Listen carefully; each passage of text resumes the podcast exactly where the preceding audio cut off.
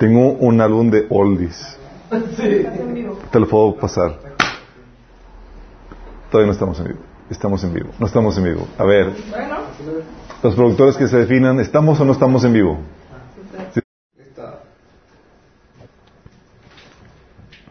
Listo, estamos en vivo. Ok, vamos a poner ese tiempo en manos de Dios.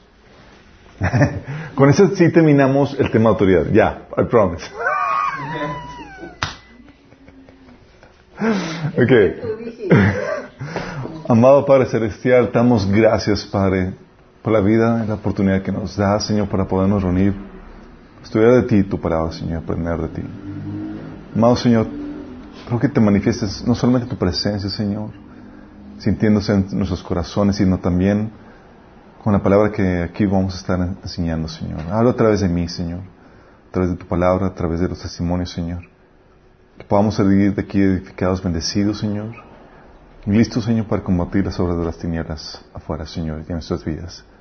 Que sea esto bendición para los que nos están sintonizando y los que estamos aquí, Señor. Te la pedimos en el nombre de Jesús. Amén. Ok, la pasada no pudimos terminar el, todo lo de autoridad. Yo quería, la verdad es que ya, ya había decidido terminar con un testimonio, pero se me había olvidado. Entonces ya, cuando estaba preparando el tema dije, pero si había quedado en dar un testimonio y, y no les avisé y les he dicho que el pasado era el último. Mande pues. Sí, pero bueno, como quiera, ya saben. típicamente les digo que vamos a terminar y lo alargamos un poquito más. Porque, Señor, lo bueno es que sigue hablando y es como que, ¿a quién le dijiste que íbamos a terminar? A mí no me dijiste nada. Entonces, donde manda capitán no gobierna marinero. Y estuvimos, quiero hacer un, pequeño repaso de, eh, general de lo que estuvimos viendo la pasada antes de pasar la, la parte del testimonio. Era, estuvimos viendo la autoridad de Jesús y todo su proceso y todo su eh, todo el proceso que llevó Jesús desde antes de la encarnación, ¿se acuerdan? Como vimos que eh, Él es divino, la encarnación fue el despojo de los atributos divinos, pero no de su divinidad, y esa divinidad, divinidad le permitía perdonar los pecados, como el nacimiento virginidad, eh, virginal le, le, eh, le permitió tener una vida perfecta sin pecado, lo cual lo hacía inmortal Qué fuerte eso, ¿no? Eh, y eso le daba autoridad para tomar su vida y poderla quitar. Y como también llevó su proceso de desarrollo de, autoridad, chicos. Eh, desde tener ser autoridad completamente dependiente de su, de su madre, de sus padres. La Biblia nos enseña que vivió sometido a, sus padres y vivió así hasta su mayoría de edad. Y vemos que en su mayoría de edad él pudo eh, vivir en esa libertad, ¿sí? en esa independencia de, la autoridad de sus padres. Y aún en medio de esa independencia supo discernir la voluntad de Dios para su vida. Fue puesto a prueba, venció la tentación de usar el poder sin autoridad. Rechazó también la autoridad ilegítimamente otorgada. Pasó, al pasar la prueba se le dio más poder. Él pudo reconocer incluso los tiempos de autoridad, cuando era el tiempo para ejercer un tipo de autoridad y los límites de una autoridad y cuántos eran los tiempos de otros. Y también eh, él supo delimitar su autoridad a un servicio específico, como habíamos comentado, a un grupo de personas, a un territorio, y no sobrepasó los límites, no se desvió, y nos dejó un ejemplo a nosotros a seguir. Y tampoco dejó que menoscabaran su autoridad. Sabía lo que podía y no podía hacer, y él no se dejó intimidar por nadie más. Pero también vimos que eh, el hacer la voluntad de Dios, el someterse a la voluntad de Dios, a la autoridad de Dios, no siempre fue algo placentero. Y con esa autoridad limitada, haciendo la voluntad de Dios, siguiendo la instrucción de Dios, venció al ángel más poderoso, más sabio, más bello que había sido creado, que era hasta ese entonces que era Satanás. Un simple humano con poder limitado venciendo al enemigo. Qué fuerte, sí. Quiero que se imaginen la, escena, chicos. Si había la oportunidad de Satanás de poder vencer al creador del universo era ahora, en ese momento, donde no tenía sus poderes divinos para poder contrarrestar al enemigo. ¿Sí me explico? Era como que estaba desarmado. Y sin embargo, Jesús en medio de esa condición de humano enteramente, venció como humano al enemigo. Simple y sencillamente por hacer la voluntad de Dios. Qué fuerte, ¿no? Y después de cumplir la voluntad de Dios, de morir, rescatar, recuperó sus atributos divinos, como habíamos comentado, y fue exaltado hasta lo sumo y se le dio un nombre que es sobre todo nombre. Y esta autoridad de resucitado, este de, eh, de Jesús, este nombre que se le dio todo, eh, nombre sobre todo nombre, sobrepasa la autoridad que originalmente se le dio a Adán y Eva. ¿Están conscientes de eso? Eso nos vuela la tapa de los osos porque no solamente implica que Jesús ahora es Señor de la tierra, sino también Señor del cielo. Y eso es, esto es fuertísimo porque no solamente conlleva a Jesús, sino que también nos lleva en cuenta a nosotros que somos su iglesia. Porque dice la Biblia que Cristo no solamente es una persona, sino un cuerpo de creyentes, como viene en Corintios capítulo 12. Y por eso Pablo dice en 1 Corintios 6, de 2 al 3, ¿acaso no saben que los creyentes juzgarán al mundo? Son palabras mayores eso, chicos, sí. Y si ustedes han de juzgar al mundo, ¿cómo no van a ser capaces de juzgar casos insignificantes? ¿No saben que aún a los ángeles los juzgaremos? ¿Cuánto más los asuntos de esta vida?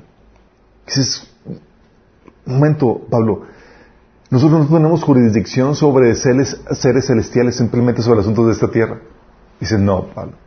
Pablo nos trae una revelación que Jesús vino a traernos donde ahora en Cristo tenemos autoridad sobre asuntos en el cielo sobre asuntos en la tierra. Y esa autoridad la vamos a ejercer plenamente cuando Jesús venga por nosotros y seamos restaurados y la redención se haya consumido. Pero esa autoridad es solo si es que sufrimos juntamente con Él. Y eso de que... eh, ¿Se acuerdan cuando el, el, episodio cuando los hijos del trueno, ¿se acuerdan quiénes eran los hijos del trueno? Juan y Zebedeo. Jacobo y Zebedeo. Jacobo, Santiago y Juan. Sí. Y ese, esa frase de hijos del trueno era como la frase que usamos en México, hijos de María Morales. En las películas mexicanas. Ah, chaval. Ok.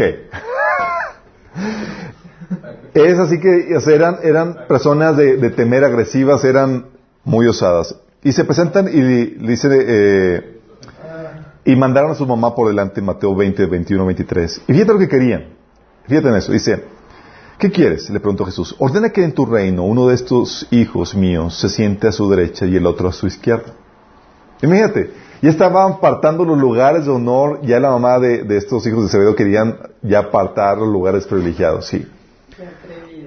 Eh, pero, pero qué hueso, o sea, sabían quién era Jesús, sabían lo que venía a ser, sabían su propósito, tenían la, la revelación y el entendimiento y sabían que podían participar del reino de Jesús. Sí. Y luego Jesús le contesta, ustedes no saben lo que están pidiendo.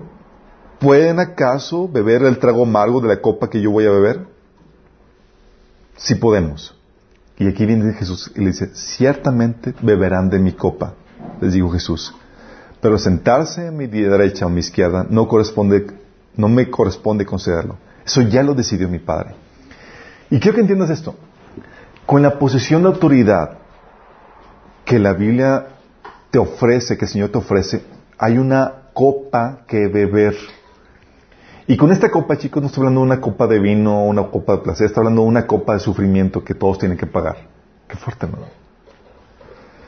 Dice en 2 Timoteo 2 de 12, si sufrimos, cierto, también reinaremos con Él.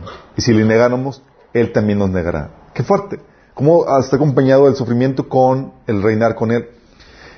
Y, la Biblia nos advierte eso en 2 Timoteo 3, 12, donde dice, y también todos los que quieren vivir piadosamente en Cristo padecerán persecución. De hecho, trae el conocimiento, ahora el entendimiento del sufrimiento que la forma en que animaba Pablo y Bernabé a los cristianos en la iglesia primitiva era con esas palabras. Sí, decía que en Hechos 14 del 21 al 22 decía que fortalecían a, a los discípulos animándolos a perseverar en la fe y les decían, es necesario pasar muchas dificultades para entrar en el reino de Dios. Si predicas eso ahora. pero es que, eh, pero es que, pero es que esa es la cuestión. El sufrimiento no es, no, es, no es un sufrimiento per se. Sí, no es un sufrimiento nomás por sufrir. Era un sufrimiento para la gloria, el reino, la autoridad, el esplendor. Sí. Por eso, cuando quitas el entendimiento escatológico de, del Evangelio, Pues sí, quitas, no quitas todo. quitas la razón del sufrimiento, quitas y no te queda más que vivir por este asunto. ¿Sí? No te queda más que vivir por las bendiciones temporales y por la vida presente. ¿Sí? Y te deja estéril, ¿sí? Para asuntos de Dios. Primero, 2 Corintios Corintios 1, 5. Pablo saca una frase y la repite en varios pasajes. Y dice eso, dice, pues así como participamos abundantemente en los sufrimientos de Cristo, así también por medio de Él tenemos abundante consuelo. Fíjate lo que dice, dice que participamos de los sufrimientos de Cristo. ¿A qué se refiere eso? ¿Qué le suena? Morir. Pero ¿por qué los sufrimientos de Cristo? Cristo ya sufrió. ¿Y por qué dice que somos, estamos participando de los sufrimientos de Cristo? Porque somos el cuerpo. Si Él es la cabeza, y Él sufrió, Somos también el cuerpo, exactamente, somos el cuerpo. Es como que Cristo no ha terminado de sufrir Por eso Pablo decía que estaba completando él. los sufrimientos de Cristo. Y dices, wow, goodness. O sea, lo que Jesús hizo en la ¿No cruz. ha terminado, Pablo? No, no, Pablo no termina con eso. O sea, estaba diciendo, está diciendo la Biblia que Cristo no ha terminado, o sea, los sufrimientos de Cristo no terminaron con Él en la cruz, sino que continúan con nosotros como miembros del, del cuerpo de Cristo. Por eso dice Filipenses 3:10, lo he perdido todo a fin de conocer a Cristo, ex- experimentar el poder que se manifestó en su resurrección, participar en sus sufrimientos y llegar a ser semejante a Él en su muerte. ¿Cómo es que podemos participar en los sufrimientos? Quiero que entiendan esto. Eh, la fe cristiana va a implicar algún tipo de, de- de persecución, algún tipo de sufrimiento. ¿sí? Por mantenerte en la fe, por hacer la voluntad de Dios, por compartir la, fe. ¿sí? El ministerio que quieras llevar a cabo no siempre va a ser color de rosas y a veces pensamos que sí. Comentarios que la gente me ha dicho es que, es que Alberto, o sea, me tratan mal y eso y no es el trato digno de un hijo de Dios.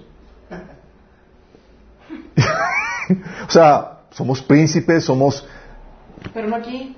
es- no, eh, la, la problemática es que se nos olvida el versículo en donde dice Jesús, si al jefe de familia lo llaman Belcebú y lo insultaron, ¿qué nos espera a nosotros? ¿Sí? Todavía no es nuestro tiempo de gobernar. En el inter, en ese tiempo, se manifiesta ese tiempo de, de suf- de sufrimiento y el cual es muy importante. O sea, es un sufrimiento, ¿por qué hay que entiendas esto? Y, y hay que aclarar. Es un sufrimiento por hacer la voluntad de Dios, no por tu pecado. Sí, como que estás sufriendo mucho, sí, pero estás sufriendo por ignorante, por desobediente y por, por rebelde. Eso no cuenta, ¿sí? Porque Jesús nos habla en, en Hebreos 5, 8 que Él obedeció, eh, que Él sufrió por obediente. Sí, por hacer la voluntad de Dios vino el sufrimiento. Ese es el tipo de sufrimiento que estamos hablando. Juan 18, 11 dice, Jesús entonces dijo a Pedro, mete tu espada en la vaina, la copa que el Padre me ha dado, no la de beber. Y hay situaciones en tu vida donde, oye, por hacer la voluntad de Dios y mantenerte fiel a los principios y a las enseñanzas de Jesús va a implicar que tengas que sufrir. Y, y- y el sufrimiento no creo que lo entiendas como un sufrimiento de persecución, así con la Inquisición detrás de ti y la, la Gestapo tratando de matarte por tu fe. No, no, estamos hablando de sufrimientos en el día a día, como episodios eh, eh, que nos ha tocado de eh, cristianas que, que nos piden ayuda en el consejería matrimonial y dices, es que ya no soporto a mi esposo, o sea, es áspero conmigo, otra cosa, ya lo quiero, ya quiero el divorcio porque no estoy a gusto con él. Y, y ese es el tipo de sufrimiento al que refiero, o sea, mantenerte amorosa, cuidadosa, eh, de un esposo que no se merece el, el- buen trato que tú le estás dando. Sí, mantenerte fiel, amando a alguien que sea, eh, que no es digno de eso. Sí, o respondiendo con, con, eh, con buenas acciones al- a, los enemigos, o atendiendo bien a las personas que te maltratan, etcétera. Sí, o soportando la burla de tus compañeros, etcétera. Sí, a ese tipo de sufrimiento estamos hablando. Hebreos 1.3 dice que después de llevar a cabo la purificación de los pecados, después de sufrir la, copa, de tomar la copa que el Señor le dio, se sentó a la derecha de, la majestad en las alturas. O sea, después de que pagó el precio de hacer la voluntad de Dios, se sentó, sí, eh, en las alturas, fue exaltado. Segunda de Pedro 4, del 1 al, de- del 1 al 2 dice, por tanto, ya que Cristo sufrió en el cuerpo, asuman también ustedes la misma actitud. Fíjate cómo es la advertencia que nos da. Dice, Jesús sufrió, chicos, prepárate tú también. Porque el que ha sufrido en el cuerpo ha roto con el pecado, para vivir el resto de su vida terrenal, no satisfaciendo sus pasiones humanas, sino cumpliendo la voluntad de Dios. ¿Sí? 1 Pedro 4.15 dice que ninguno tenga que sufrir por asesino, ladrón, delincuente, ni siquiera por entrometido. O sea, si vas a sufrir, que sea por hacer la voluntad de Dios. ¿Y sabes qué es lo maravilloso de esto? Déjame explicarte esto. Y quiero que entiendas. ¿De qué manera se podría mostrar el verdadero amor de alguien hacia otra persona, hacia otro ser? Pues amándolo cuando no lo merecen. Déjame explicarte esto. Si el mostrar amor no te saca de tu zona de confort, no es verdadero amor. Es decir, oye, te amo aquí desde mi comodidad y te digo qué onda, pero no hay ningún sacrificio, nada, nada que muestre realmente el, el verdadero amor. ¿Sí? ¿Sí me explico? Oye, amar a alguien, la forma genuina que tú puedes ver ese amor es como porque estás sacrificando algo por ti. ¿Sí me explico? Oye, te digo que te amo y toda cosa, pero no sacrifico, no doy algo, no hay nada de mi parte que, que pague un precio para mostrarte ese amor. No es amor. ¿Sí me explico, verdad? Se me estoy dando a entender. Sí. Por eso, chicos, tú sabes que Cristo, el tremendo amor que Cristo tiene para contigo, ¿por qué? Porque Cristo pagó el precio más alto que, que Él en su divinidad pudo haber pagado por nosotros, que era muriendo por nosotros. ¿Sí? Y, y, tú sabes tal amor que tiene por lo que hizo, por el precio que pagó. Y por eso sabemos que nos ama. Oye, si se hubiera quedado en el trono, tranquilo, cómodo, tú hubieras dicho, oye, se quedó en el trono, oye, se hizo humano, se humilló, padeció y murió una muerte humillante por amor a mí, tú puedes ver que realmente mostró el amor en medio de ese sacrificio, en medio de esa humillación. ¿Cierto? Ahora mi pregunta, chicos. ¿Tú cómo demostrarías que amas realmente a Dios? ¿En comodidad? ¿O en sacrificio? ¿Sí me explico? Por eso dice Pablo que es un privilegio sufrir por Cristo. Porque es la manera en la que realmente puedes mostrar que amas a Jesús y que amas a Dios. Se te está dando la oportunidad de mostrar amor genuino. ¿Sí me explico?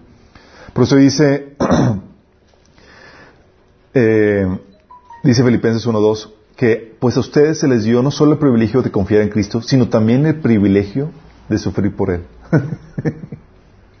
Le llama privilegio, chicos. Sí. ¿Por qué? Porque es un privilegio sufrir por el creador del universo que nos amó tanto como por lo que hizo por nosotros. Es como que, Señor, dame la oportunidad de mostrarte cuánto te amo. Y dice, ok, te lo voy a dar. Pero el sacrificarte no, no significa que siempre tenga que implicar sufrimiento. Cuando habla de sacrificio, habla de que, o sea, cuando hablas de sacrificio estás hablando que hay algo de lo que estás absteniendo, que te gustaría, hay, estás hablando a un grado de sufrimiento, no estás hablando de comodidad, de confort, ni nada de eso. ¿Sí? Sacrificio. Nada más mediten la palabra. ¿Sí? Colosenses 1.24 dice, dice, me alegro cuando sufro en carne propia por ustedes, porque así participo, así participo de los sufrimientos de Cristo que continúan a favor de su cuerpo, que es la iglesia. Y eso es lo, emocionante. la Biblia nos enseña que este tiempo de sacrificio, por hacer la voluntad de Dios, nos permite mostrar un amor genuino a Dios y no solamente a Dios. ¿Sabes a quién? A su novia, a su iglesia. ¿Sabes qué? Sufro por ti, me desgasto por ti. Tú puedes ver a Pablo que él, él no pedía ofrenda ni nada, él invertía, se desgastaba, se desvivía y tal cosa. Y decía, es un privilegio poder amarlos así. Amar a la iglesia, al cuerpo, a la novia de Cristo. Sí. Porque de qué otra forma sería? ¿De qué otra manera se podría mostrar el verdadero amor? Dice 1 Pedro 3 del 14 al 17, pero aún si sufren por hacer lo correcto, Dios va a recompensarlos. Entonces, el sufrimiento es no solamente por, es, por un lado, te gozas porque el privilegio de que te permite Dios mostrar genuino amor a Dios y a su iglesia, pero también es porque Dios te va a recompensar por ello. ¿Sí? Y si te das cuenta,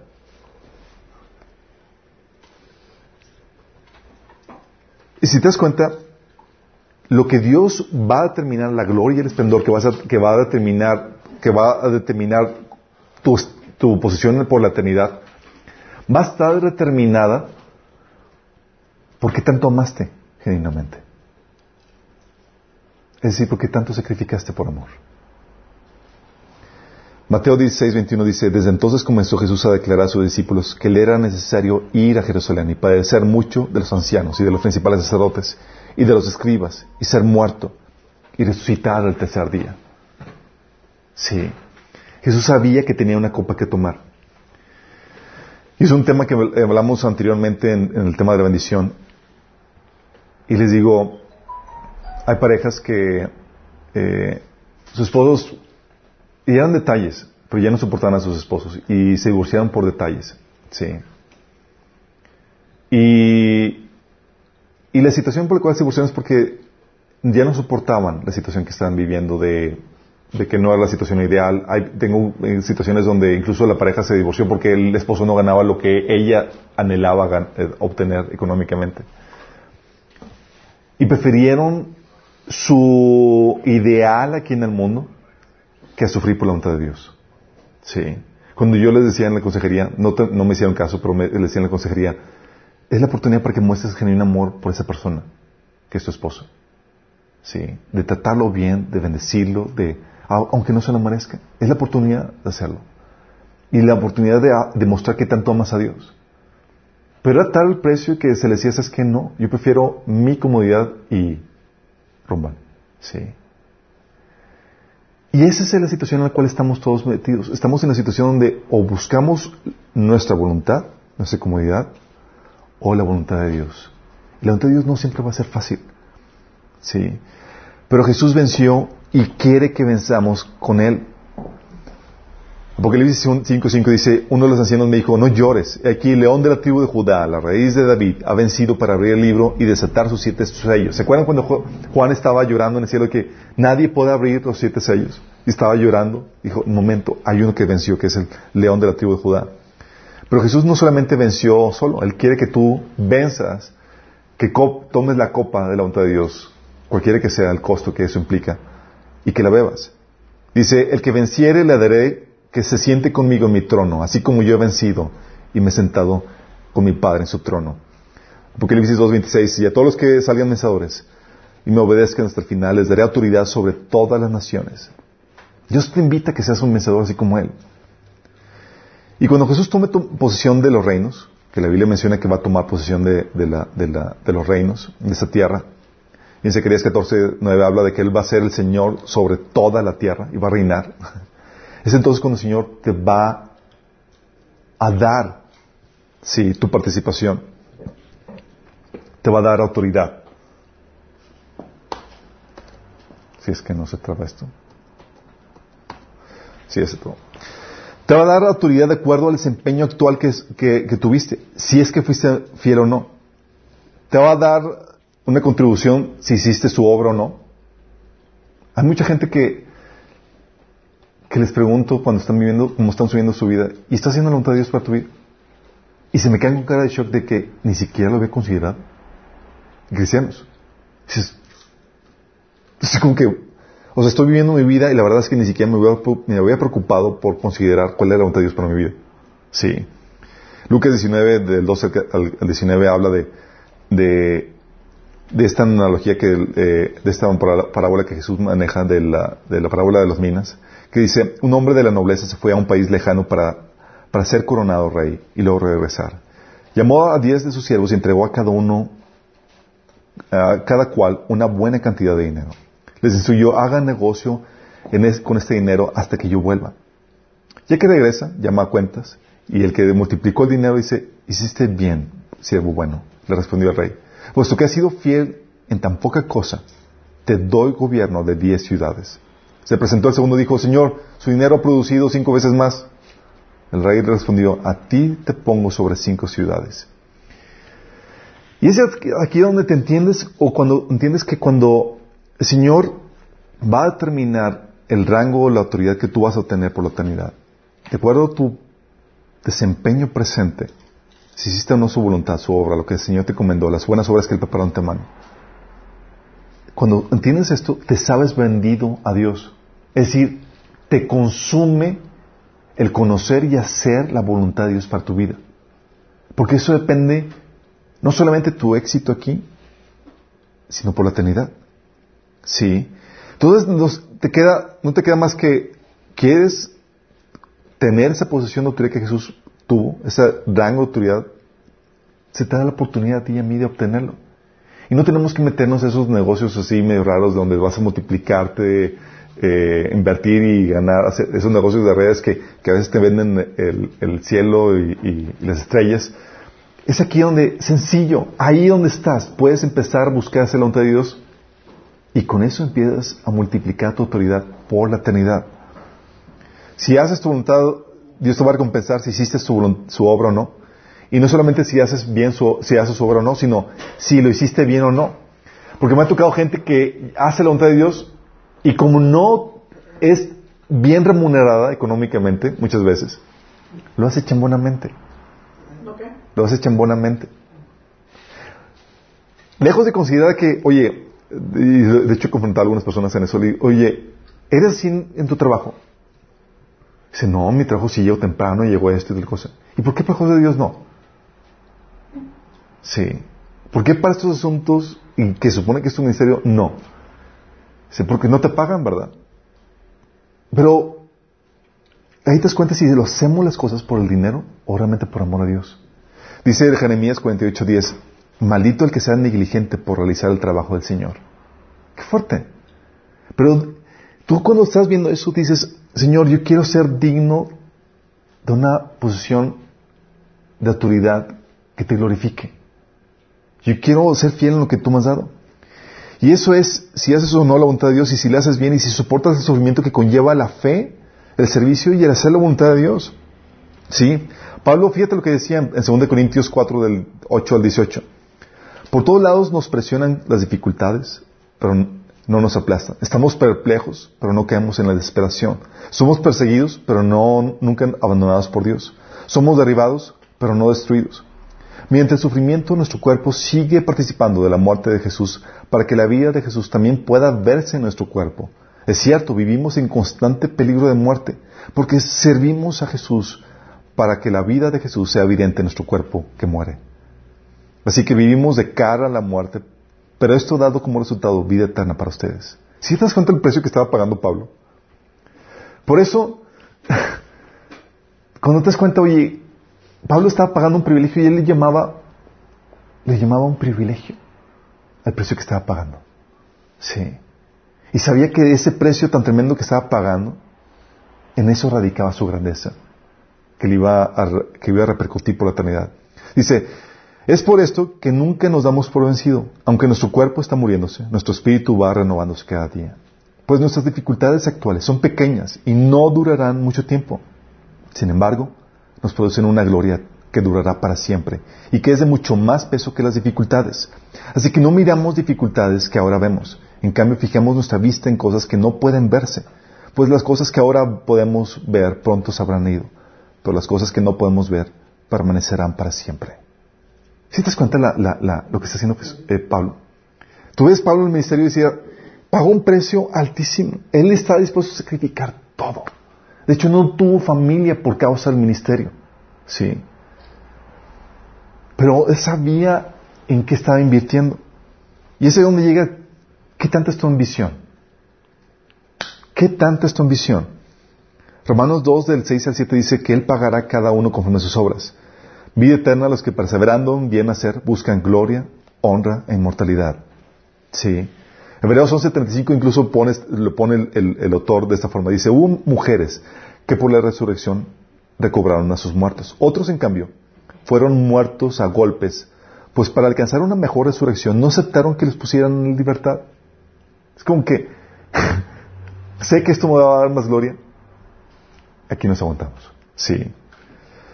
Por eso la Biblia nos llama a entender, a ser entendidos en, eso, en esto, chicos. Efesios 5, 17. Dice, no sean insensatos, sino entendidos de cuál sea la voluntad del Señor. Imagínate, decía, no seas insensato, sino entendido de cuál sea la voluntad de Dios. Dice, ¿por qué Pablo era tan, tan, tan, tan fuertemente en este sentido? Porque de esto va a depender tu posición eterna, chicos. De esto va a depender. Y es aquí donde quiero animarte que al momento de ver la, historia de Jesús, su sacrificio, su muerte, su resurrección y exaltación, tú encuentres en Jesús un modelo a seguir. Por eso Pablo decía que haya la misma actitud que hubo Jesús, el cual se despojó de sí mismo, se humilló, tuvo la muerte, eh, muerte de cruz y fue exaltado hasta lo sumo. Porque el mismo patrón opera para nosotros. Si a ti se te da la oportunidad de humillarte al hacer la voluntad de Dios, hazlo con gusto, porque tú ya sabes la gloria que va a implicar. Porque Jesús ya te dejó un ejemplo a seguir. ¿Vamos? Entonces cuando estás con gente de eso, dice, vienen tribulaciones, y problemáticas y demás, tú ya sabes, dices, wow, qué privilegio, Señor. Ha habido situaciones en donde me ha tocado sufrir detallitos y los sufrimientos que, que nosotros en nuestra cultura occidental y lo que vivimos aquí en Monterrey y demás, son juego de niños, ¿sí? Comparados con lo que en la historia, a través de la historia, cristianos han tenido que sufrir. Pero cada vez que pasa situaciones donde ha tenido que vivir alguna situación de sacrificio económico o incomodidad o algo, le digo, Señor, gracias, porque me permites mostrarte un tantito cuánto te amo en medio de esta situación. Porque me permites realmente probar que realmente es por amor, no por interés. Sí. Y le digo, Señor, ve lo que estoy haciendo. Porque esa es la intención. Es ahí en, ese sacrificio donde se ve si realmente hay amor o no. Porque en la comunidad no se ve nada. ¿Sí me explico? En eso radica tu grandeza. Y tienes ya un ejemplo en Cristo. Quiero comentarles esto, chicos. Ahora, ¿cómo se ve en una persona normal, común y corriente? Y quiero platicarles un testimonio acerca de cómo el Señor me llevó mi travesía en cómo lidiar con el tema de la autoridad desde que, desde que me convertí. La verdad, me chamaquearon. Yo no sabía en todo, yo no sabía en todos los procesos en los que Dios me iba a meter para forjar en mí toda esta temática y vivir en carne propia lo que les he estado enseñando en teoría. Sí.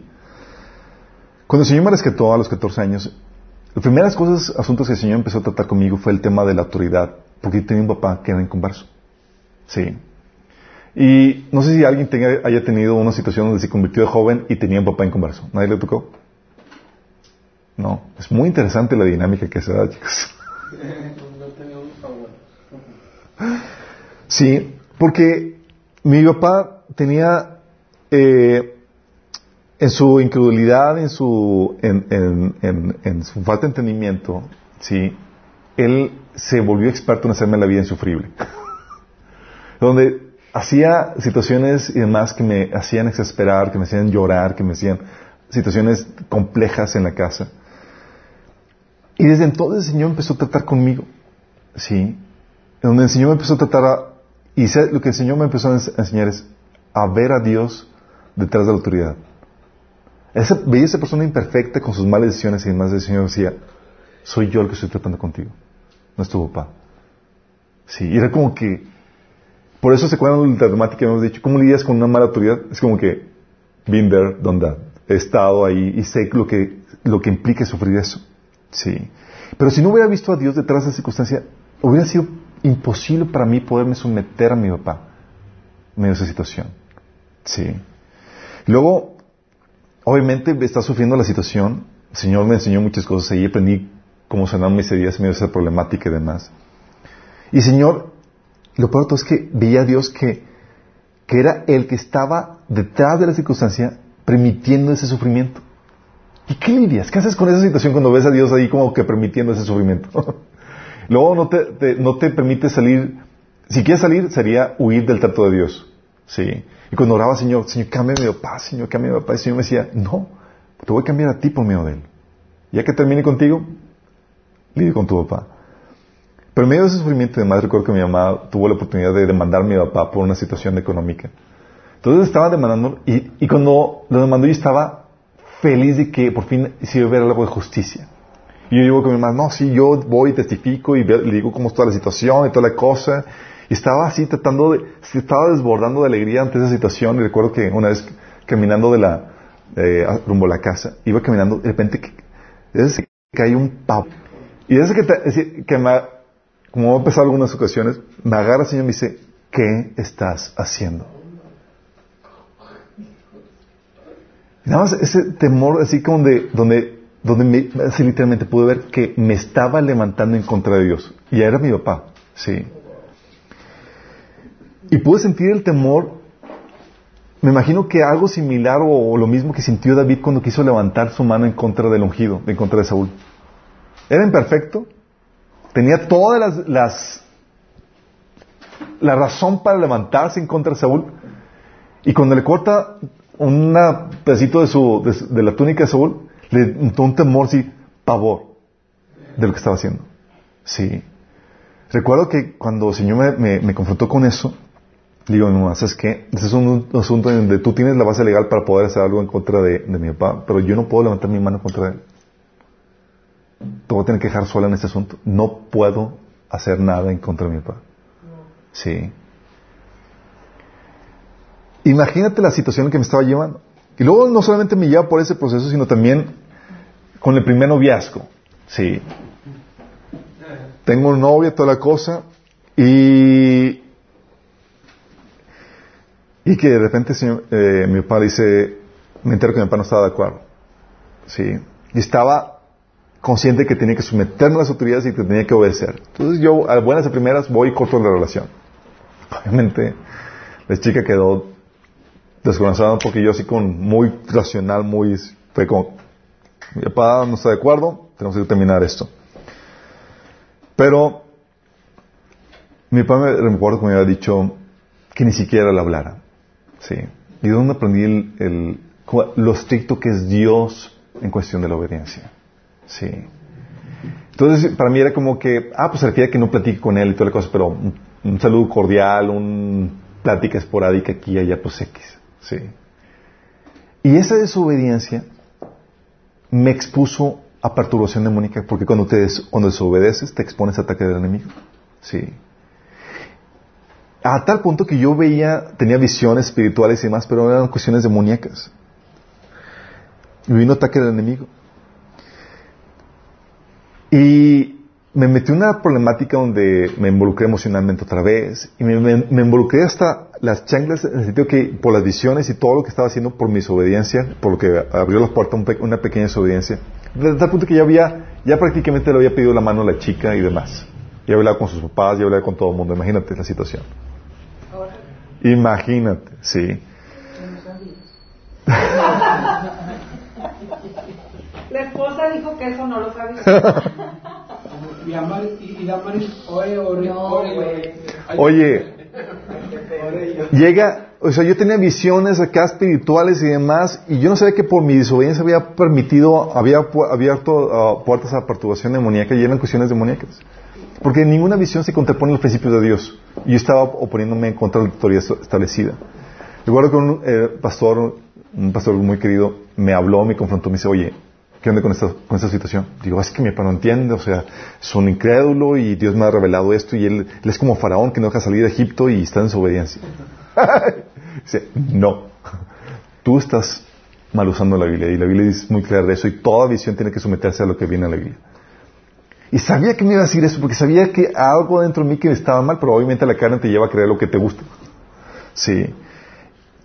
Y ahí donde el Señor me hizo ver que, aunque no sea espiritual, aunque no tenga conocimiento de la Biblia, Dios respalda la autoridad establecida.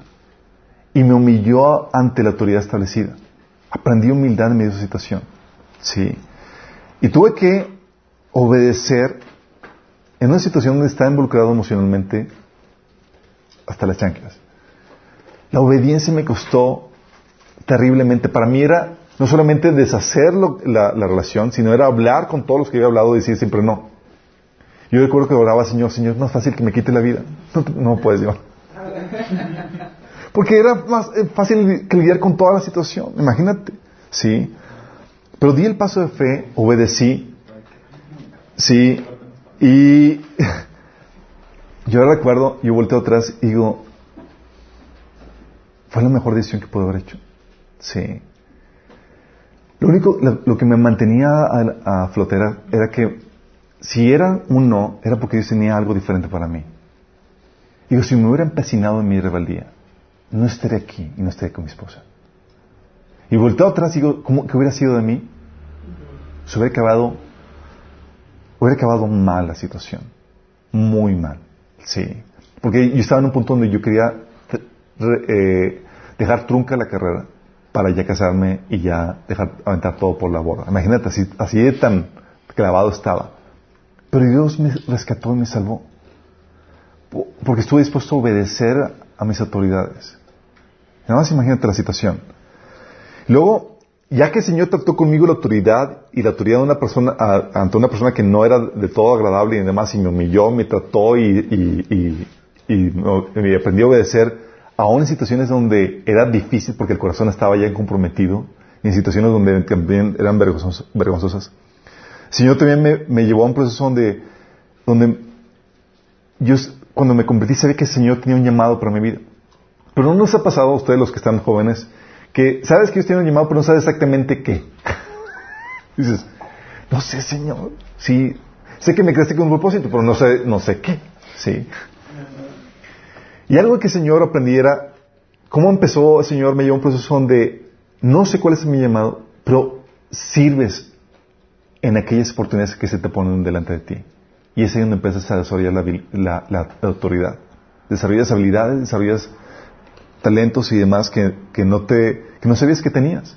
Desde que me convertí me empecé a involucrar en compañerismo estudiantil cristiano, una, una asociación de estudiantes, y empezamos a compartir, evangelizar y demás.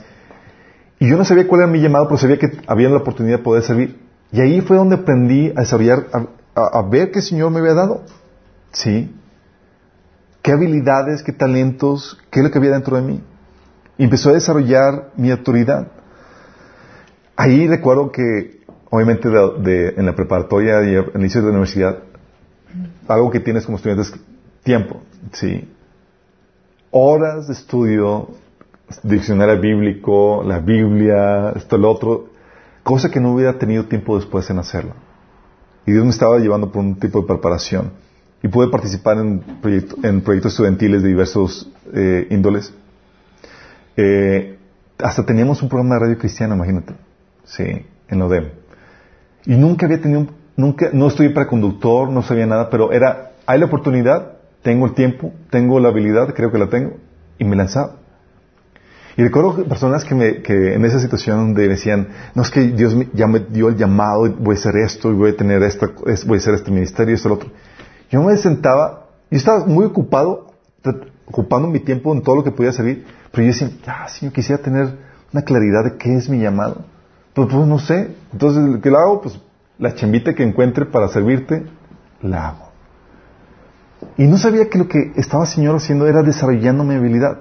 Era ese oso, ese leoncito que David estaba matando para la siguiente etapa que iba a seguir.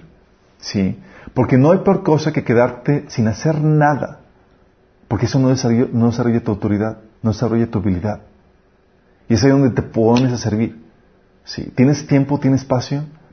Pon tus dones a, a, trabajar. Es ahí donde te das cuenta de lo que puedes hacer y, lo que, y de lo que no puedes hacer. Y es ahí donde, en ese tiempo donde estaba tan saturado con tantos proyectos y con la escuela, que me llevó a ser un buen mayordomo. ¿Se acuerdan cuando vieron con la agenda, ahí que, estaba ahí tupida? Bueno, antes no había Google Calendar, chicos. ¿Sabes lo que, lo que tuve que hacer?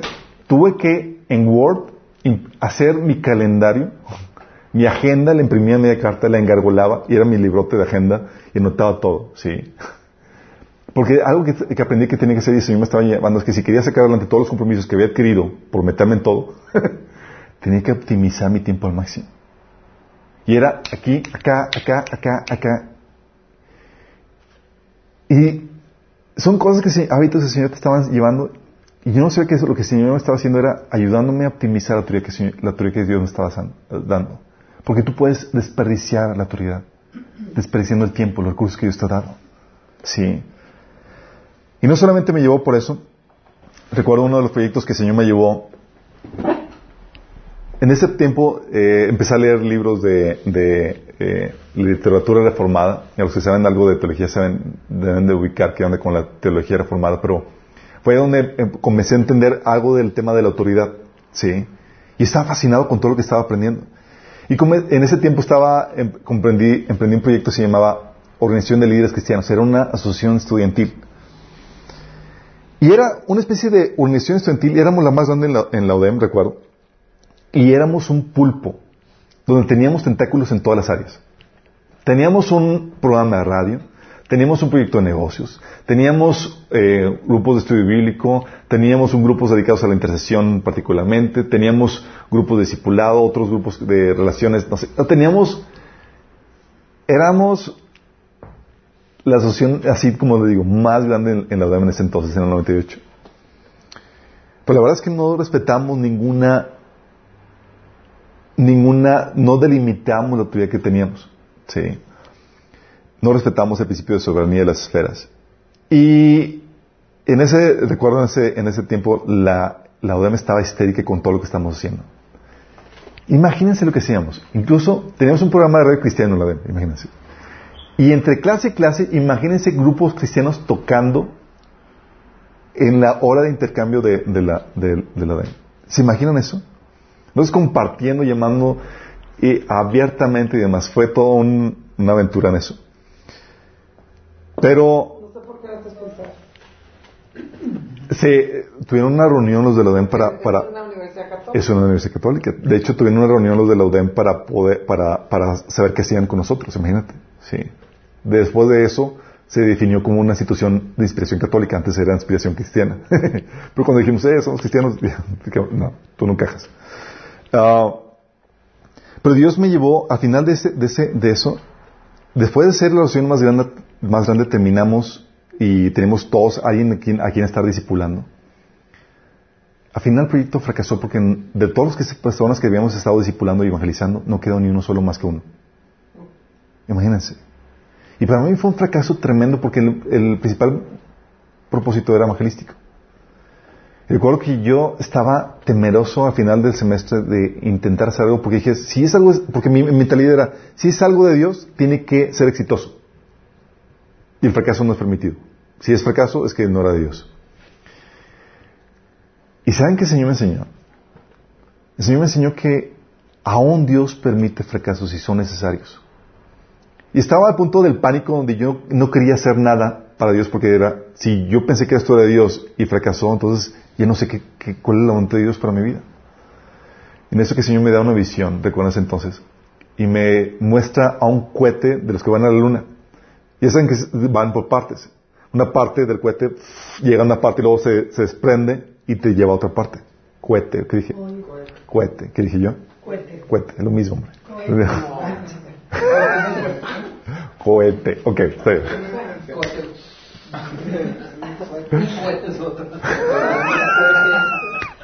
Es un cohete que había un montón. Oye, oye, de repente que me muestra el Señor esa visión y dice, y con eso el Señor me, me animó, me dice, ese proyecto fue ese cohete que te llevó a ese nivel. Sí.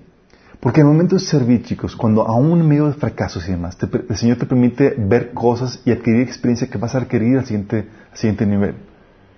Y es algo que quiero que entiendas. El fracaso dentro del reino de Dios es permitido y Dios lo permite para llevarte a otros niveles.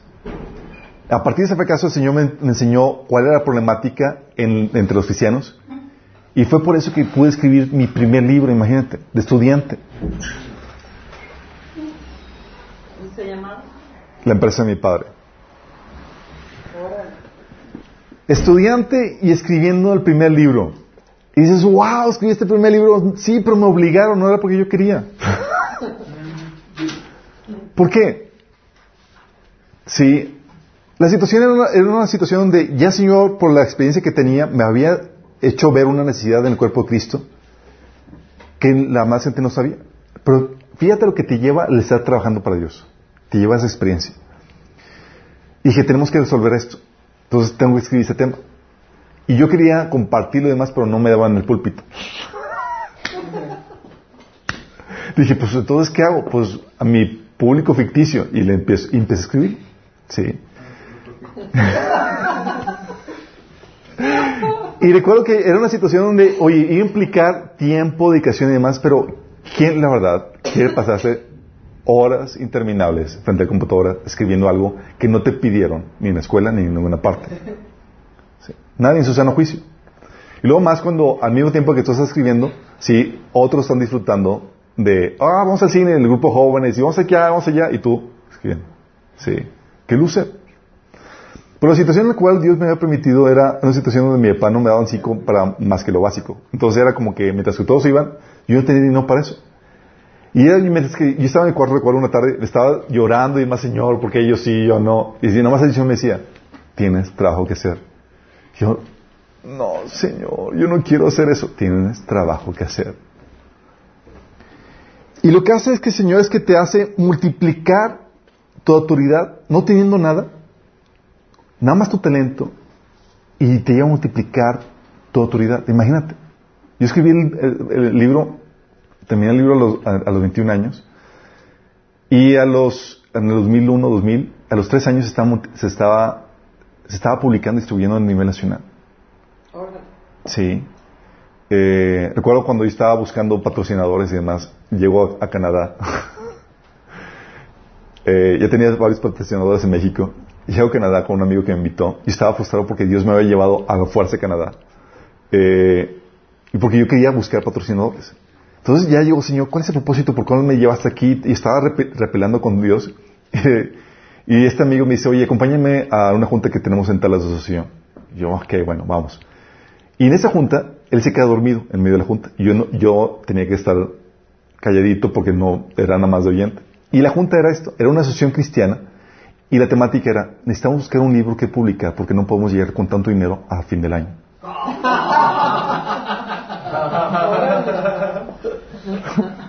y mi amigo sabía que tenía un libro, pero él estaba dormido. Yo estaba tratando de despertarlo y no... Imagínate. Entonces, y lo mejor todo es que era, todos los, todos los autores que ellos utilizaban, yo los citaba en el libro. Entonces era como que era mandado, exactamente. Total, para no hacerles cuento largo, presentamos el proyecto, mi amigo me, me, ayudó a hacerlo y nos dieron la mitad del patrocinio, porque ya la otra mitad ya lo tenía aquí con, con patrocinadores mexicanos. Pero lo que voy es, el Señor te lleva por un proceso donde te lleva a maximizar tus recursos, a exponenciar la autoridad que Él te da. Sí. Te lleva por ese proceso. Y eres interesado en eso, pero hay que pagar un precio. Hay que, hay que estar dispuesto a sacrificar. Llego a, Monterrey, después de, escribir el libro. Digo, llego a, porque tomé un semestre sabático en la ODEM. Retomo la ODEM y comienzo con el siguiente proyecto. ¿Fracasó? Ok, tenemos un entendimiento de cómo se debe manejar la autoridad. Hay que respetar los diferentes ámbitos de eh, esferas de autoridad. No puedes abarcar todas las áreas. Tienes que ser enfocado en eso. Y lo que hicimos, de ser una organización, cambiamos a ser una asociación. ¿Saben cuál es la diferencia? La organización, una es autoridad sobre diferentes, todos los diferentes departamentos. La asociación es, tú eres autoridad independiente, pero nos asociamos para ver cómo nos ayudamos mutuamente. ¿Sí me explico? En ese entonces había una persona que tenía un proyecto de, de, una eh, político, otro uno de negocios, otro una banda cristiana, otros siguen con lo de radio, otro evangelístico. Dijimos, oye, vamos a asociarnos, todos estamos regados, somos cristianos y queremos servir al Señor y estamos trabajando cada quien por su cuenta, vamos a juntarnos, orar y darnos retroalimentación en lo que estamos haciendo.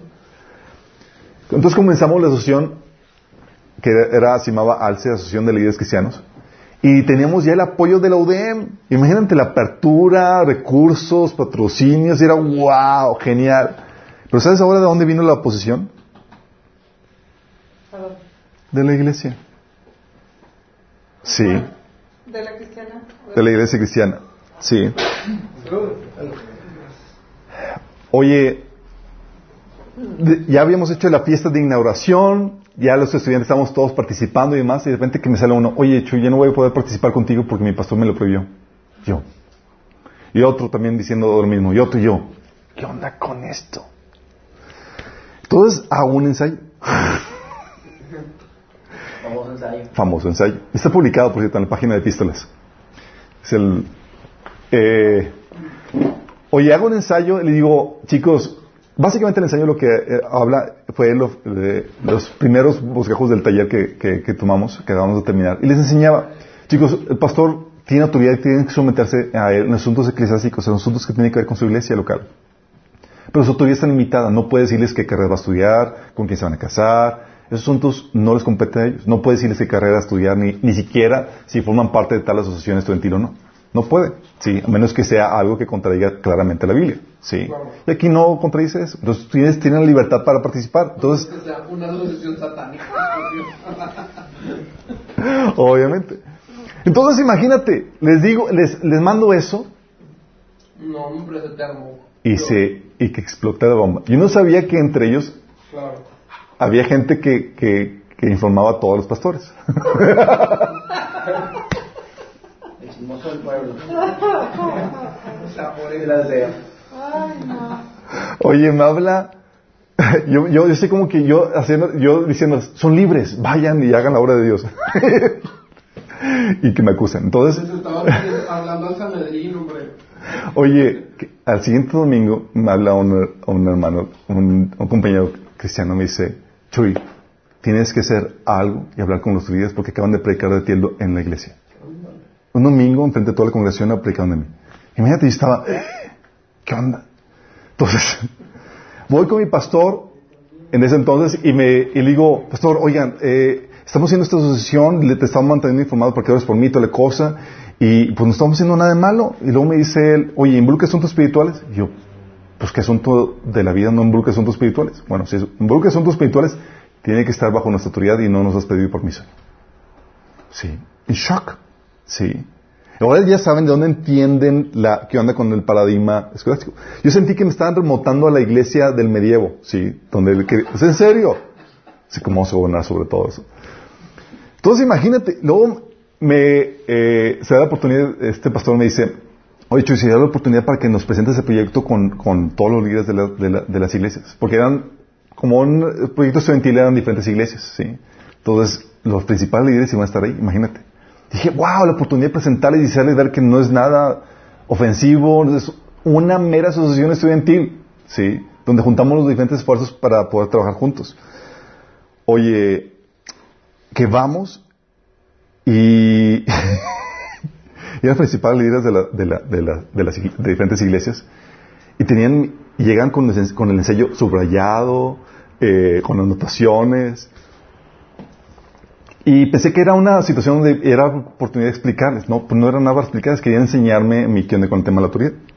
Me dicen, queremos, eh, vemos que hay un una mal entendimiento de tu parte con cuestión del tema de autoridad.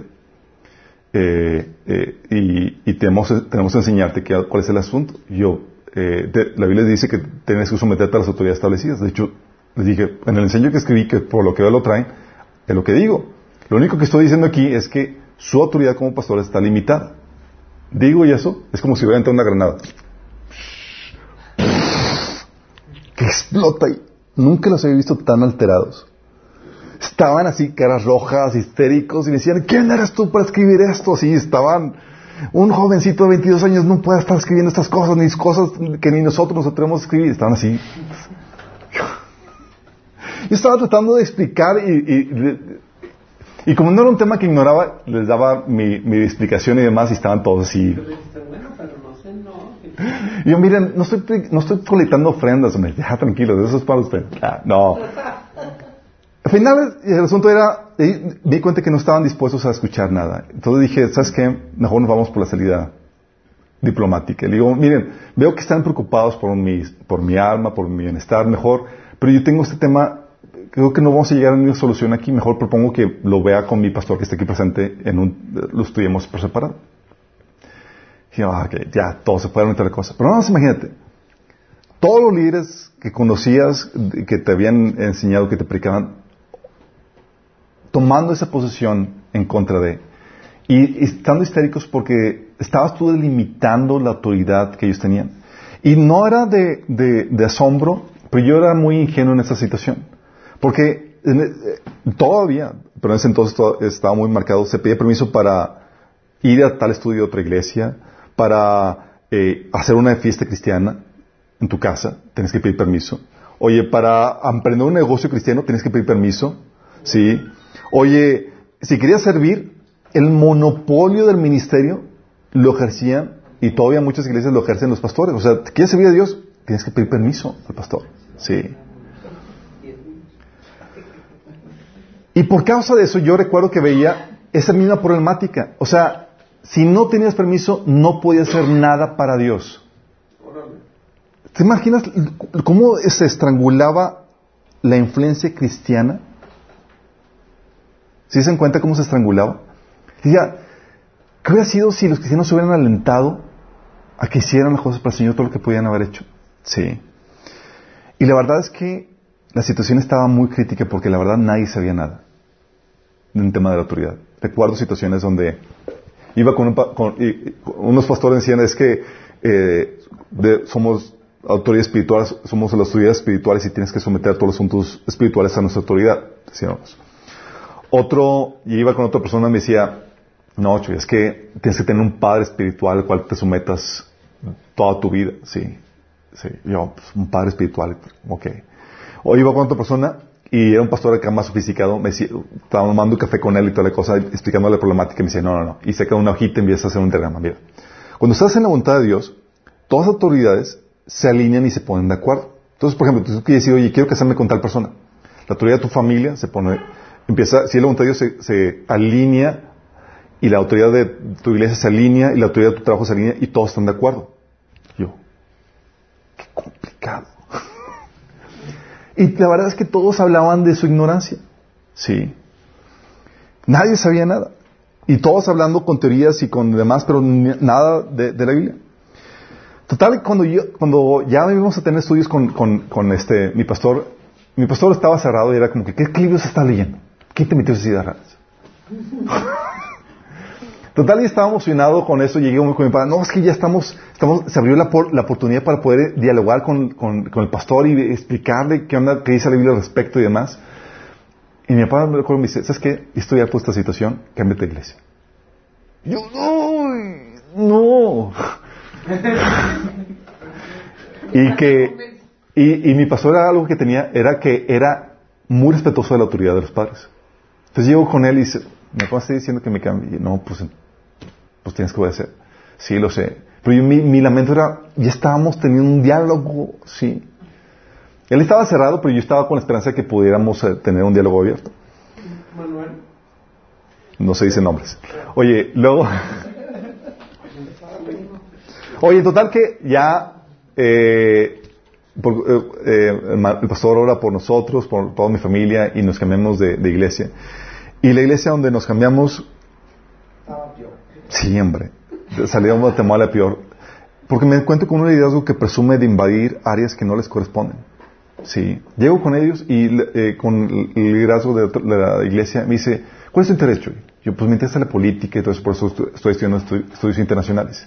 Ah, déjame platicarte una experiencia, me decía. Y empieza a platicar la experiencia de la formación de un partido cristiano y cómo pusieron bajo su autoridad la formación de ese, de ese partido. Dice, si te das cuenta cómo reconocían la autoridad espiritual que somos nosotros y todo. Estaba con ese entendimiento de la autoridad que ella tenía, era como que, ¿qué rayos está pasando? ¿De dónde estoy cayendo? Y estaba ahí porque mi papá me había dicho que fuera ahí todo, todo eso, y mi papá todavía no es cristiano. Sí. Entonces yo quise mantener, estaba molesto por, por la actitud y por las cosas que estaban enseñando, y yo me mantenía al margen, sí. Daba estudios eh, eh, eh, independientes, pero estaba, estaba al margen, y es ahí donde el Señor me enseñó el asunto que les platiqué. Dios quería tratar conmigo y me decía, tienes que aprender fiel a un liderazgo con el que, con el que incluso no estés de acuerdo. Y ya cuando dice eso, porque se acuerdan que les, había comentado, el Señor me dice, eres una amenaza, un, un culto. Dice, yo, ¿por qué soy una amenaza? Dice, porque solamente estás dispuesto a servir cuando estás de acuerdo con el liderazgo. Yo. Entonces me tienes, después de esas reprensiones, me tienes sirviendo, involucrado y toda la cosa, lidiando con todas mis frustraciones, pero sirviendo a eso, porque al final de cuentas estaban sirviendo al Señor. Sí. Y, y es algo que el Señor te lleva y es, te enseña y te pule con el mal liderazgo, aún con el que no estás de acuerdo. De ahí el Señor, eh, un amigo me dice, oye Chuy, quiero que me ayudes con el grupo jóvenes de otra iglesia. Digo, no, no, no, no puedo servir allá contigo, nada, porque el Señor me dijo que tengo que servir aquí con un liderazgo que no estoy de acuerdo. Le dice, óralo, no te cuesta orarlo. Yo, ok, lo voy a orar nada porque tú me dices. En la mañana, oro, en medio puedo al Señor. Y con respecto al asunto que me, que me dijo este amigo, ¿qué onda? ¿Quieres que me cambie, ahí, que lo ayude? Si es así, hámelo ver claramente. Salgo de mi cuarto y mi papá dice, oye, quiero que te cambies a la iglesia donde te invitó ese amigo. Yo, ¿qué? Para mí fue la, la la la confirmación más clara que podía tener. Total que me cambio y resulta que siempre no se dio lo de ayudarle con el grupo de jóvenes. Y estuve dando escuela dominical ahí siete años. Pero no, siete años, imagínate. Pero no, imagínate, no solamente estaba sirviendo como escuela dominical, sino que hacíamos trabajo hormiga tras bambalinas. Porque algo que el Señor me enseñó era que no necesitas un título para que te den autoridad. Puedes servir a tu prójimo sin título. Y lo importante es que tienes autoridad, tienes el poder, tienes la habilidad y hay la oportunidad de la necesidad y tienes que atenderla. Recuerdo que una, una situación me, me invitan, eh, me cita un, liderazgo de la iglesia y me dicen, oye Chuy, a mí y a mi hermano me dicen, queremos, los cité porque quiero avisarles que van a estar en la mira para, para ver si están aptos para poder, eh, que formen parte de, de, de- de liderazgo y poderles dar eh, la responsabilidad de un grupo bíblico. Le digo, eh, para que ellos se pongan a servir. Y yo le digo, gracias por la, por la oportunidad. Le digo, pero ya estamos sirviendo. Aquí en la iglesia hay familias que han sido restauradas porque hemos hecho trabajo, hemos ido a sus casas, hemos estado con ellos ministrando además, hemos ido con las personas que están eh, en depresión y hemos ido con ellos y a traerlos de vuelta. Hemos evangelizado, hay familias que vienen aquí porque los evangelizamos nosotros. Matrimonios han sido restaurados y demás. Y estamos sirviendo, sí. Eh, porque algo que me enseñó, nos enseñó es que no necesitas un título para servir. Entonces ya estamos sirviendo, pero como quieras, si nos consideran aptos para eso, será genial, pero nada más déjame decirte, ya estamos trabajando para el Señor.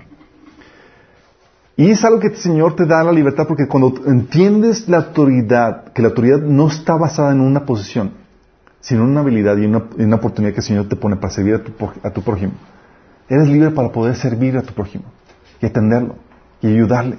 Y nadie te puede restringir con eso. ¿Sí? Imagínate si yo me hubiera parado o detenido porque no tenía permiso para servir. O porque pensaba que necesitaba una posición para servir. ¿Te imaginas? ¿Cuánta gente no se ha parado porque piensa que no tiene el permiso o no puede servir a su prójimo?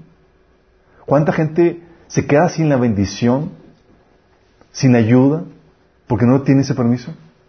¿O se esperan a que, que ah, es que todavía no me hablan en, liderazgo para, para poder ayudar a servir y demás? Y se esperan a que alguien en liderazgo de la iglesia los llame para, para empezar a servir. ¿Sí? Cuando te das cuenta que tú ya tienes la responsabilidad por parte de Dios para atender las necesidades que se ponen delante de ti, si es que tienes la habilidad. ¿Sí me explico? Con eso aprendí a ser, eh, aprendí a, servir sin título, sin posición. Y ahí comenzamos, de hecho, con los estudios bíblicos que, que después se convirtieron en el Ministerio de Minas. Después, en ese periodo, el Señor me llevó a hacer algo que nunca se me hubiera ocurrido hacer. Una mañana en un devocional el Señor me dice, quiero que comiences, que hagas algo para afianzar el negocio de tu papá, para que lo honres. ¿Sí? De acuerdo a mi, a sentir, mi papá no se merecía nada. Pero el Señor me pone a honrarlo. Y comenzamos con el proyecto de seguro.com. Y era para, un proyecto para mi papá para poder a- a- asentar su negocio y que no se pierda eh, todo lo que era el trabajador durante tantos años. Y yo no sabía que mi honra, mi papá, me iba a repercutir en mi, en mi beneficio. La Biblia, ¿te acuerdas el pasaje que dice que honra a tu padre y tu madre para que te vaya bien? es verdad. Tú honras a tus padres aunque no se lo merezcan y hay retribución. Hay bendición en tu parte.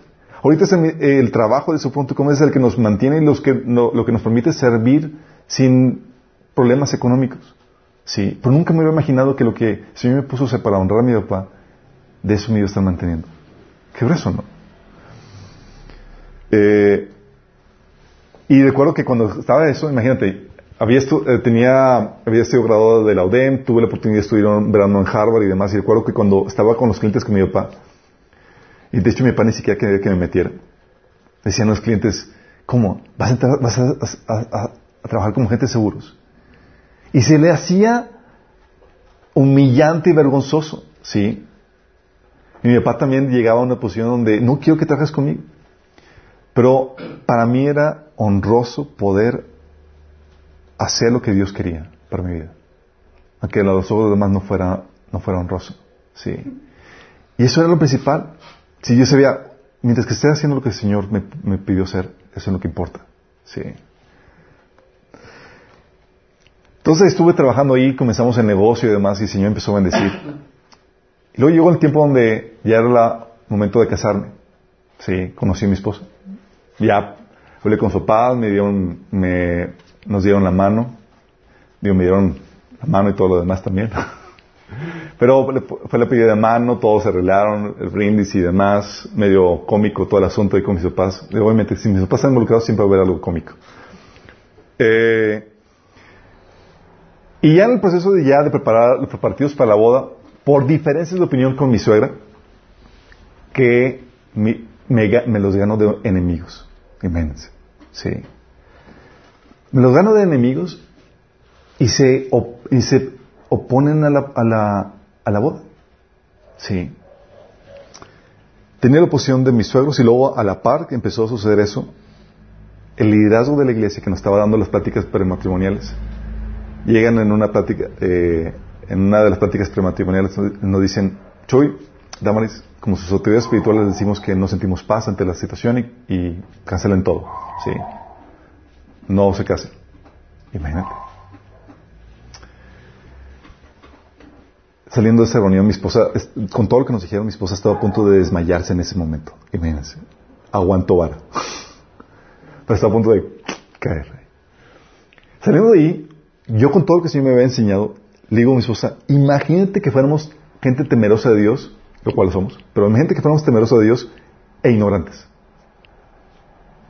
Era bye bye con la relación.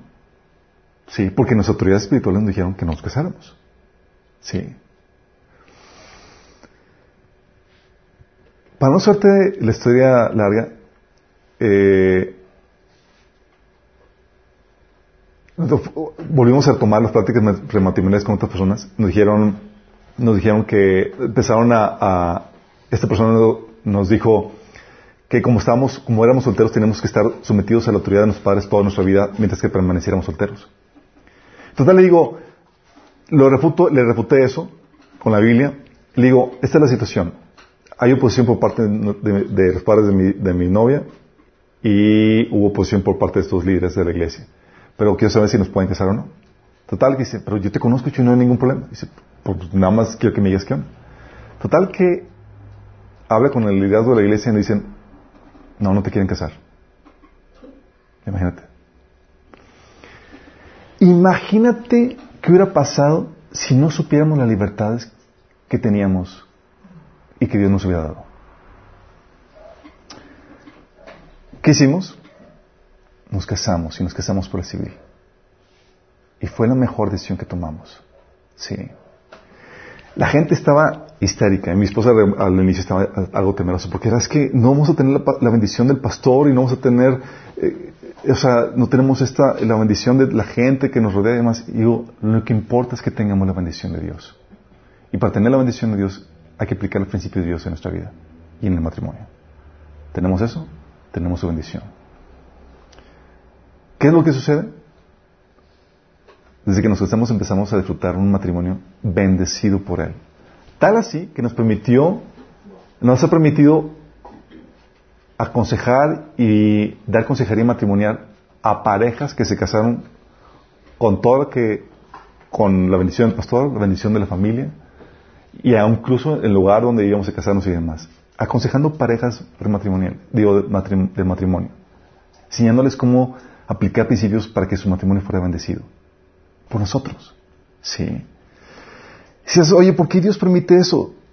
Sí. Obviamente, y luego después, mi esposa, mis suegros y demás,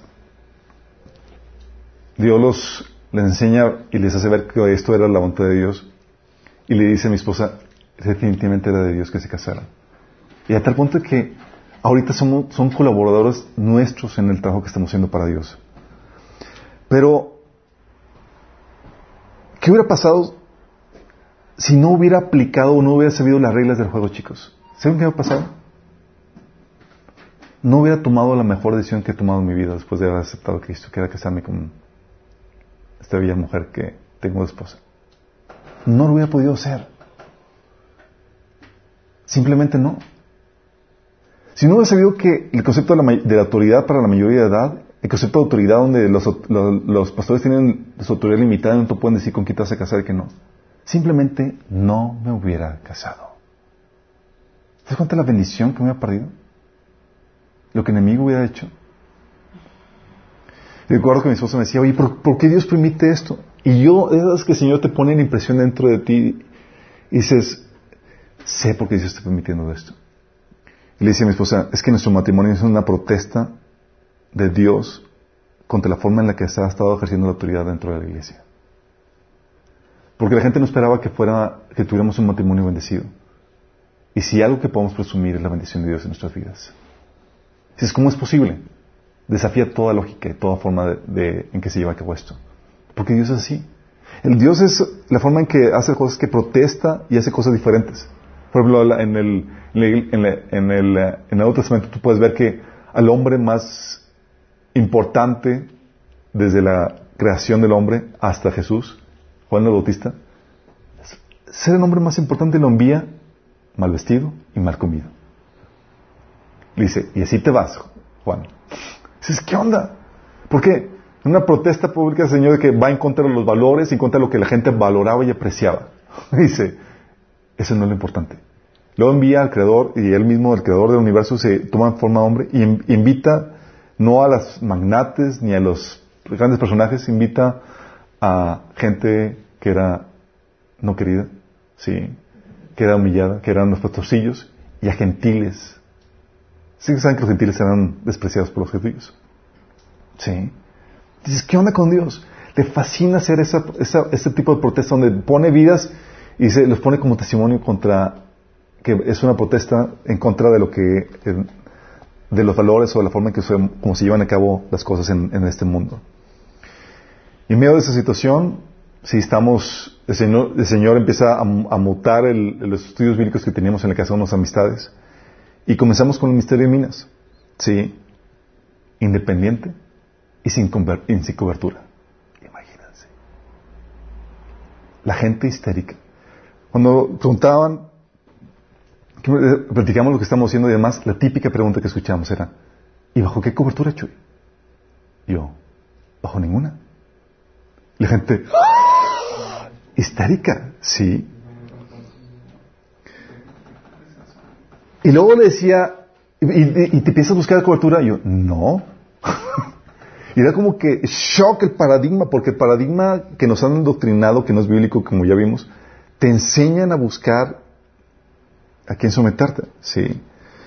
Y algo que el Señor nos puso como consigna es, tenemos que mostrar a otros la libertad que tenemos en Cristo para servirnos unos a otros en amor. Gálatas 5.13. Porque por causa de, como dice Pablo, que tenemos que defender la, libertad que Dios nos ha dado en Cristo. Porque por causa de, de, ser complacientes con la forma en que se hacen las cosas, condescendientes con, con el sistema como se llevan las cosas, muchos cristianos han abortado su ministerio y su misión.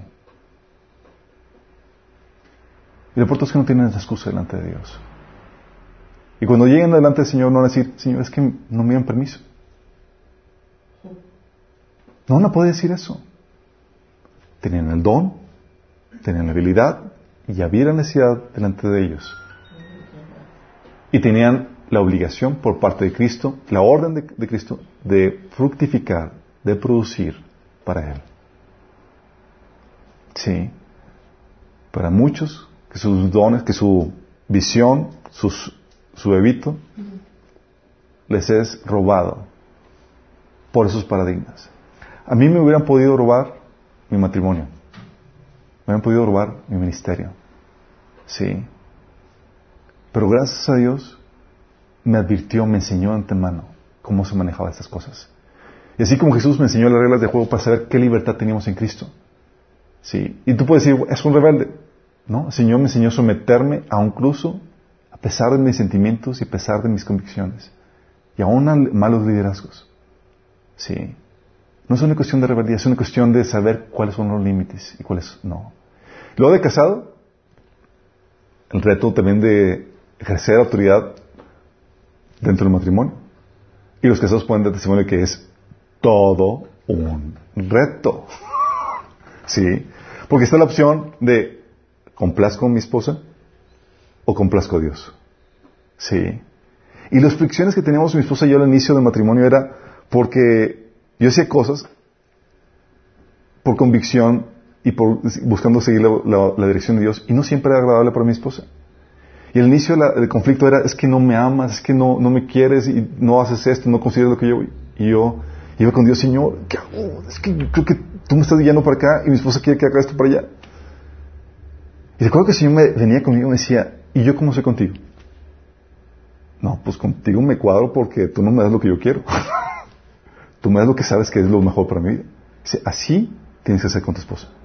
Entonces era la situación donde era complejo y demás, y era, porque amas a tu esposa y quieres complacerla. Pero tienes que hacer la voluntad de Dios. Y recuerdo que eso me llevaba a conflictos y demás. Pero ahí me mantenía, en medio de los, conflictos y demás, me tenía eh, mi posición. y le decía a mi esposa, es que no puedo hacer nada si no tengo convicción, amor. Sí. Y se amaban los conflictos y demás. Hasta que el Señor trató con ella y le mostró eso. y recuerdo las situaciones donde, donde se me llegaba a chispotear y quería complacerla y hacía algo diferente a lo que el Señor me, mostraba. Decía, ching, es que lo hice porque quería agradarte. Mi esposa me decía, y ya sabías que tienes que agradar a Dios antes que a mí. yo, oh". Sí, porque ya había aprendido también la lección. Sí, y Señor me enseñar eso. Pero a veces somos así, queremos, y la autoridad, chicos, se va lidiando en diferentes etapas en tu vida. Y tú tienes que aprender a hacer bien tu autoridad en cada situación, en cada posición en la que tú te encuentres. Sí. Porque manejar bien la autoridad va a depender que tú seas un elemento del reino de la luz, del reino de Dios. Sí. Y que sepas manejar bien la autoridad va a depender que tú puedas florecer y dar fruto el ministerio que Dios puso para tu vida. Y quiero darte este testimonio para que si tú estás viviendo una situación compleja de lucha en el tema de autoridad, que puedas ver que no estás solo, que muchos pasamos por esa situación donde a veces tenemos que morir a nosotros mismos y sufrir una mala autoridad, o someternos, o resistir la opresión y las acusaciones de otra gente, por mantenernos firmes en lo que el Señor nos ha enseñado. Pero eso depende de tu entendimiento en, en esas cuestiones. Sí. Mi oración para contigo es que Dios no robe tu ministerio. Que por tu ignorancia no te quedes sin fruto, sino que puedas estallar que puedas multiplicar tu autoridad y que puedas optimizar los recursos que Dios te ha dado, tu tiempo, tu vida, tus habilidades al máximo. Porque eso va a depender de tu grandeza cuando el Señor venga. Oramos. Amado Padre Celestial, damos tantas gracias, Señor. Porque tú nos llevas por un proceso, Señor, donde nos vas moldeando, donde nos vas enseñando, Padre. Y te ruego, Padre, que tú nos des un corazón dócil a cada uno de nosotros, Señor, para ser moldeados por ti, Señor. Pero también un corazón resistente a la presión del mundo, Señor, la presión dentro de, la iglesia. Que podamos resistir, Señor, firmes en la libertad a la cual tú nos has llamado, Padre. Señor, ayúdanos a ser buenos mayordomos, Señor, de los tiempos y recursos que tú nos has dado. Que podamos multiplicar para tu gloria, Señor, la influencia que tú nos das, para que más gente te conozca para que podamos bendecir a más personas, Señor. Padre, y no permitas que el enemigo robe las bendiciones que tú has preparado para nosotros, por no entender y no aplicar el tema de la autoridad, Señor, en nuestras vidas. No permitas, Señor, que el enemigo nos deje infructuosos, Señor. Al contrario, para que podamos presentarnos delante de ti con las manos llenas. Que podamos escuchar de ti, buen siervo fiel. Sobre lo poco fuiste fiel, sobre mucho te pondré. Ayúdanos a permanecer fieles, Señor, para que podamos escuchar esa, que será la mayor de las recompensas, Señor. Te lo pedimos en nombre de Jesús. Amén.